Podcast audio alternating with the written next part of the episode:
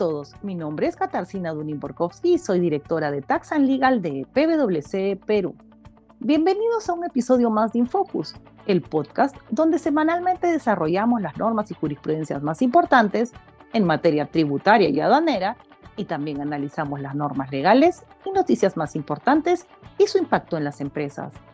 En esta semana, el Consejo de Ministros informó que se publicaría un nuevo decreto legislativo en atención a la delegación de las facultades que el Congreso de la República ha concedido al Poder Ejecutivo hasta el 27 de marzo de 2022, referido a modificar las disposiciones sobre el sustento para exigir documentos fehacientes y o de fecha cierta para acreditar que no existe incremento patrimonial no justificado. Las medidas que se aprueben deben ceñirse al objetivo y no violentar los derechos constitucionales de los contribuyentes. Hasta el cierre de la edición, dicho decreto legislativo no ha sido publicado. Estaremos atentos para informarles cuando ello ocurra.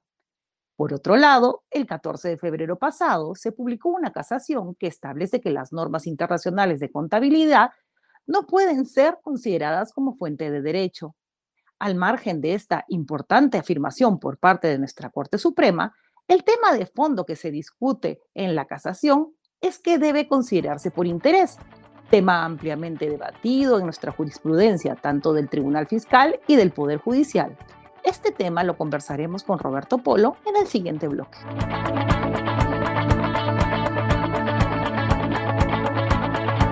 Hola a todos nuestros seguidores. Eh, estamos en una entrega más de Infocus, el podcast tributario de PwC. Como siempre, eh, en esta eh, ocasión estamos junto a Katarzyna Dunin-Borkowski y bueno, hemos seleccionado un tema para todos nuestros oyentes. Se trata de el concepto de interés y esto a raíz de una sentencia de casación que como saben son emitidas eh, por la Corte Suprema y esta es la número 4795-2018 que, entre otras cosas, nos ha dicho que eh, las normas contables no son fuente de derecho. El primer tema que me surge a mí como interrogante de esta cuestión es, estas casaciones que son publicadas en el diario oficial, es decir, se presume que todo el mundo las conoce, ¿qué efectos tiene en nuestra jurisprudencia, Kitty? Hola Roberto, hola a todos nuestros oyentes. En relación al tema que comentas, hay dos posiciones. El Tribunal Fiscal sostiene que las casaciones de la Corte Suprema solamente son de obligatorio cumplimiento para el Poder Judicial, al ser eh, resoluciones interpartes, es decir, que resuelven asuntos entre partes y que por ende los fundamentos jurídicos que amparan tales resoluciones no son de aplicación necesariamente o eh, no son vinculantes eh, con el Tribunal Fiscal.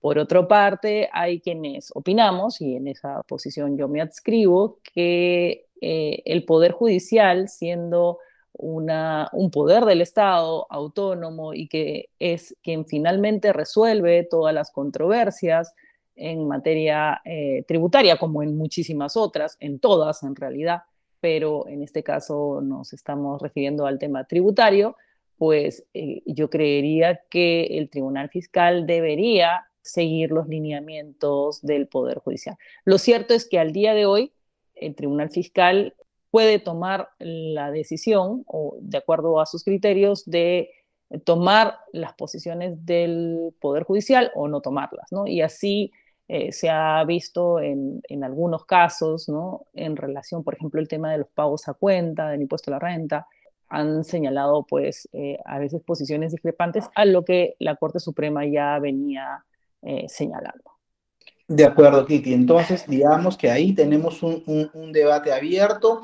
la línea de interpretativa del Tribunal Fiscal, conforme a la cual estas sentencias publicadas en el diario oficial no los vinculan y de otra línea tenemos a quienes consideran que eh, sí debería ser también de cumplimiento lo señalado por la Corte Suprema a nivel de los tribunales administrativos, como es el Tribunal Fiscal.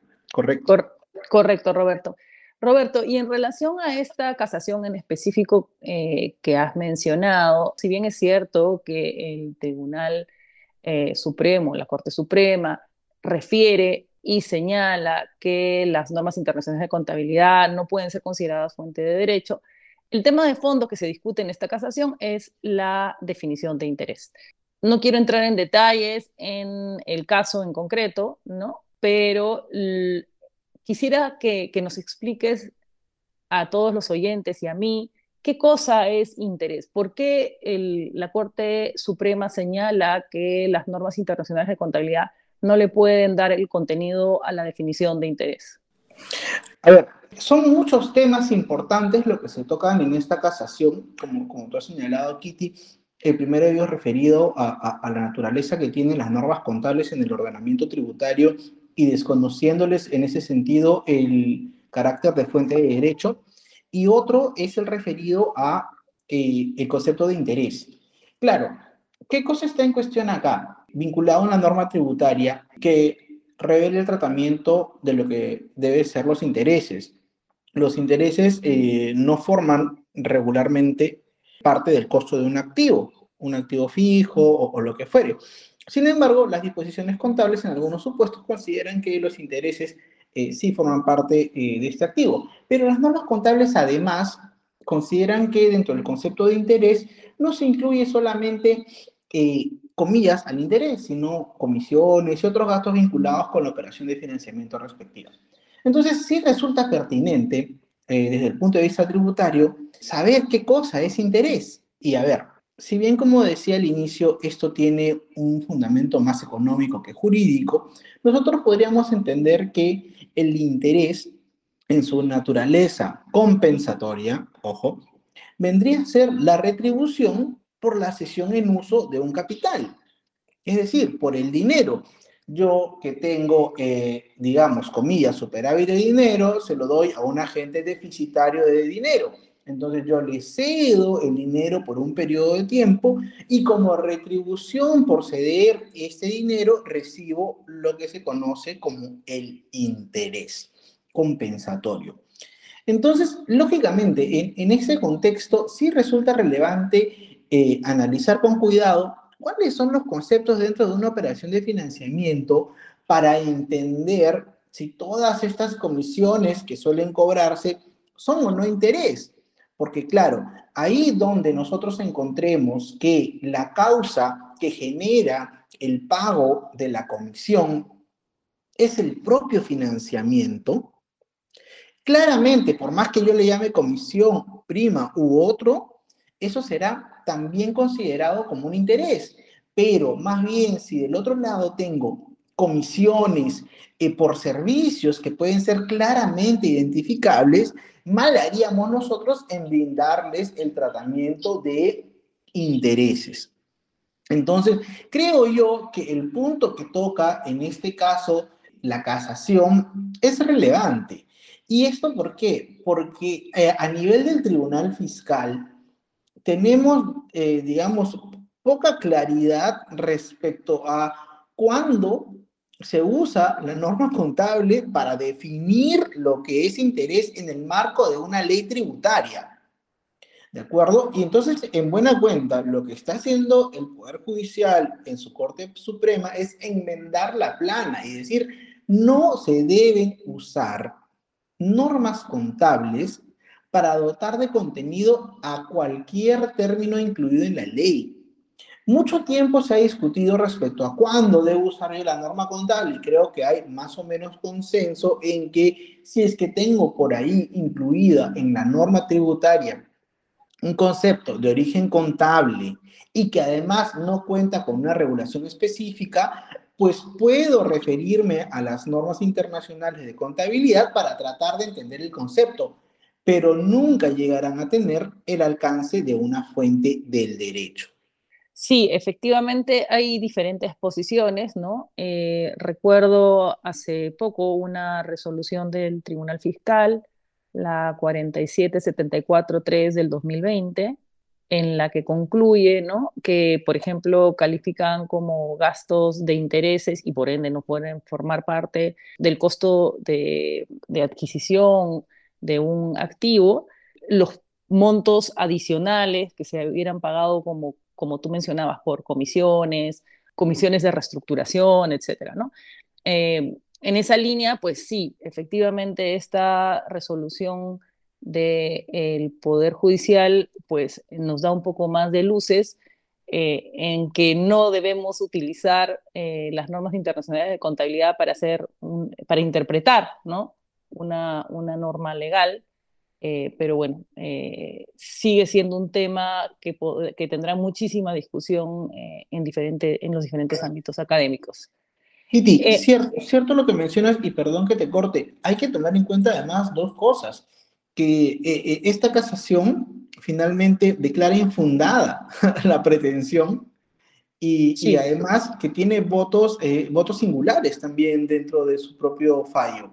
Entonces, e, eso es solamente para que nuestros eh, oyentes, eh, digamos, comprendan que se trata de un tema muy discutible, un tema sumamente técnico, pero que, que, está en boga y además es yo diría que neurálgico para la determinación del impuesto a la renta de las empresas, porque todas las empresas parten del resultado contable, ¿no es cierto?, para aplicar la norma tributaria y hacer la conciliación, adiciones, deducciones eh, correspondientes. Entonces, eh, aquí lo que el Poder Judicial está señalando es muy, muy relevante. Sí, Roberto, concluyo y concuerdo contigo. Roberto, solo para terminar, un tema que también está relacionado a los intereses, no a esta casación, pero no sé si recordarás que el año pasado existían las voces que la tasa LIBOR iba a ser mm, derogada o en todo caso, no, derogada es un término legal, nuevamente sí, eh, iba a ser eliminada, ¿no? Eh, y que por ende había una preocupación, dado que en nuestro reglamento de la ley de impuesto a la renta se señala eh, esta tasa dentro de una fórmula como el monto máximo que se puede deducir, perdón, el monto máximo de la tasa que se puede aplicar para aplicar la retención del impuesto a la renta del 4.99 a los no domiciliados que hubieran prestado dinero a empresas peruanas. En relación a, esta discusión referida al LIBOR, no sé si podrías darnos algunos alcances. Claramente, yo fui uno de los que eh, comentaba hace algún tiempo cuál era, digamos, el efecto de, esta tasa LIBOR y, lo que está pasando con ella. Solo para, para digamos, enmarcar la, cuestión aquí, la, la tasa LIBOR es básicamente eso, una tasa de referencia, de referencia para créditos en un determinado mercado y sujetos a determinado plazo y en teoría sin garantías. Es una tasa de referencia, así como las tasas que publica la SBS, eh, tenemos la tasa LIBOR que corresponde al mercado londinense, ¿no? Eh, y, como tú bien has señalado, esta tasa LIBOR se toma de referencia en nuestro ordenamiento para saber cuánto es lo que yo le puedo pagar como tasa de interés a un sujeto no residente para acceder al beneficio de la tasa del 4.99%. Ahora bien, eh, ¿qué ha pasado con esta tasa LIBOR? Debido a, una serie de cuestiones eh, comerciales y políticas, ha caído en descrédito. Y entonces el organismo regulador correspondiente allá del mercado donde se publica ha considerado pertinente dejarla de lado. Es decir, ya no va a ser considerada la tasa de referencia preferente por estos mercados. Se está migrando, hay un plan de migración. Lo que no significa todavía que en rigor la tasa deje de publicarse. A ver, entonces, las ideas claras. Eh, vamos a cambiar, o mejor dicho, el mercado internacional va a cambiar de LIBOR a otras tasas, pero este cambio va a ser gradual. En algún momento seguramente ya no vamos a tener esta tasa y probablemente podríamos tener un problema a nivel local, porque claro, la fórmula legal, como dices tú, es LIBOR más 7 puntos. Oye, si no tengo LIBOR, eh, ¿qué hago? Exacto. Entonces, y, aquí yo creo que más allá de las interpretaciones que pudieran haber, que discutíamos, creo, contigo hace, hace unos días, de, claro, pero igual me dice siete puntos. Entonces, mientras mi crédito no supere siete puntos, yo sigo dentro del beneficio. Y la otra lectura sería, oye, no, porque son siete puntos sobre el LIBOR, y si el LIBOR ya no se publica, no puedes aplicar la norma y siempre va a ser 30. Nosotros creo que por una interpretación lógica nos íbamos por la primera línea, pero Eh, hay un punto detrás de todo esto que, que es lo más relevante quizás. Cuando eh, esto viene por un decreto supremo del año 2011, donde eh, se incluye al LIBOR para los financiamientos del mercado europeo y del mercado americano. ¿Cuál fue, digamos, el motivo detrás de esta incorporación de la tasa LIBOR como, como la tasa preferente para calcular la tasa de retención especial? Es que era una tasa confiable, era una tasa de mercado confiable y la pregunta entonces es si está perdiendo esa fiabilidad porque el propio, digamos, origen allá en UK están diciendo, ya no vamos a ir más con esta tasa, creo que sería un motivo sumamente atendible para que también a nivel local, ¿no es cierto?, se haga la, la modificación o la actualización correspondiente.